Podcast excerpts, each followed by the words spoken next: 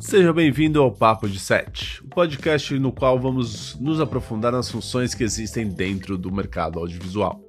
A ideia desse projeto surgiu quando paramos para pensar na complexidade que existe nesse universo, os inúmeros profissionais que trabalham intensamente para levar às telas as mais diversas obras audiovisuais. Seja um filme, uma publicidade, um clipe ou qualquer forma de manifestação artística que envolva o audiovisual. Desde a concepção da ideia, passando pelo set de filmagem até a finalização e distribuição da obra. Em cada episódio, vamos explorar uma dessas funções, recebendo profissionais renomados do mercado para explicar sobre suas demandas e contar as curiosidades de suas profissões.